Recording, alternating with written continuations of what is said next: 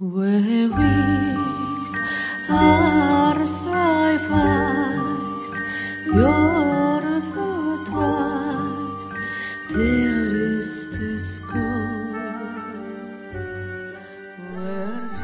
ぼ日刊怪談山猫便第87夜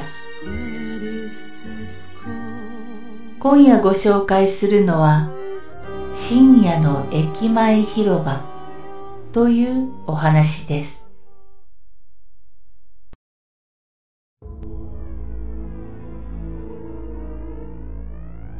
その日は仕事で遅くなり、終電に乗って家へ帰る羽目になった。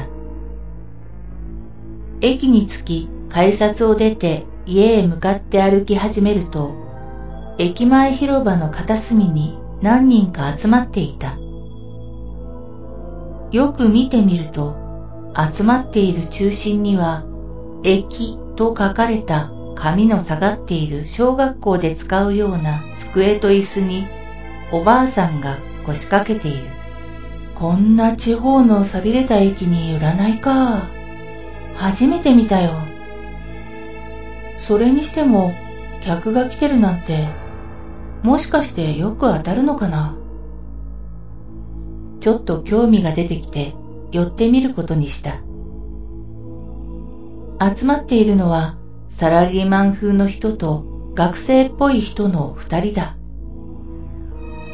机の上にろうそくが一本立っていて、今占われているのは40歳ぐらいの綺麗な女の人だった。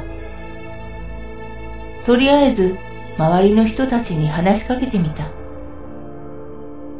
ここってよく当たるんですか？私はこの駅毎日使ってるんですが、占いなんて初めて見ましたよ。誰も返事をしない。学生の方は私も知っている地元の S 高校の学生服を着ていた。なんだよ、感じ悪いなぁ。ちょっとムッとしたが、おとなしく待つことにした。20分ほど待っただろうか。まだ最初の女の人も終わらない。長いなぁ。何話してんだ？別に遮るものもないので、そばに行って聞き耳を立ててみた。女の人、それは避けられないのでしょうか？占い師、そう、運命だからね。女の人、それは避けられないのでしょうか？占い師、そう、運命だからね。低く小さな声で同じ言葉を繰り返していた。何か変だぞ。気味が悪くなって、もういいから帰ろうと振り返ると、今の今まで一緒に待っていたサラリーマンも学生も誰もいない。え？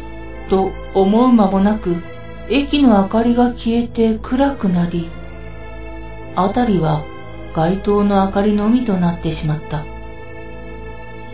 嘘と占い師の方を見ると、おばあさんも女の人も消えていて、机も椅子も何もない。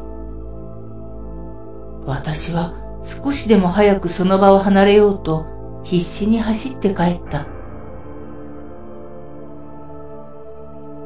それからしばらくして、駅の近くの踏切に軽自動車が突っ込み、夫婦と子供の三人が亡くなったと新聞の地方版に載った。小さな記事で名前と大まかな住所ぐらいしか掲載されていなかったが、子供の学校は S 高校だった。